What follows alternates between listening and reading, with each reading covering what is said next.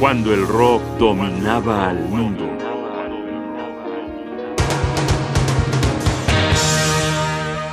En la corte del rey Crimson.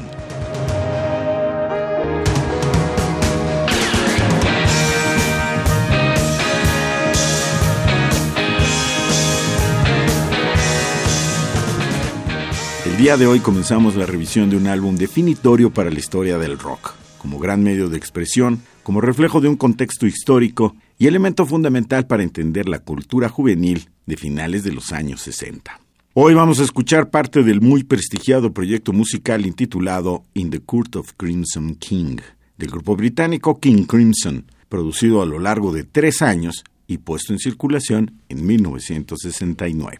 Se trata del primer disco de esta banda, que en aquella primera alineación se conformó por Robert Fripp, líder del proyecto, guitarrista, compositor y tecladista, Michael Gilles, batería, percusión y voz, Greg Lake, bajo, guitarra y cantante principal, Ian MacDonald, flauta, teclados, melotrón y vibráfono. Aquí habría que incluir a Peter Sinfield, que aunque no tocaba ningún instrumento, en la parte de la composición se dedicaba a encontrar las palabras adecuadas para transmitir poéticamente el mundo sensorial del Rey Crimson.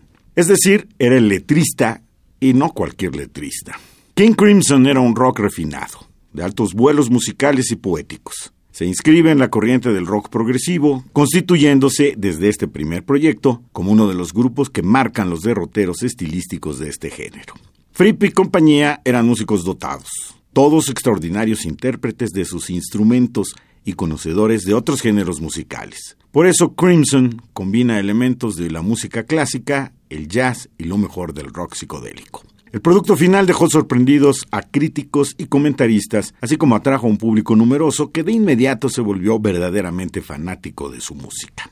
Si algo hay que reconocer en King Crimson es que desde su primer proyecto sonaron a algo muy meditado, muy bien ensamblado y con un empaque original y único. Muchos quisieron imitarlos, pero nadie sonó tan bien a King Crimson como King Crimson.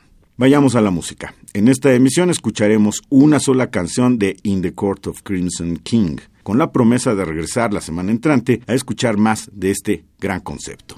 Hoy los dejamos con un verdadero himno. Me atrevería a decir que la canción más exitosa de este grupo, Epitaph, March of No Reason, Tomorrow and Tomorrow.